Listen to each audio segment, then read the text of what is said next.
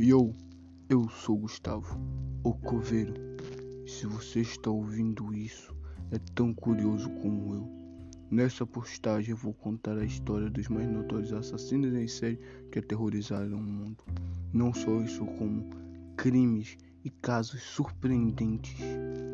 Nisso, nessa jornada, ouviremos histórias de mentes brilhantes e simples psicopatas, pessoas que nasceram corrompidas ou foram se corrompendo com o passar dos anos.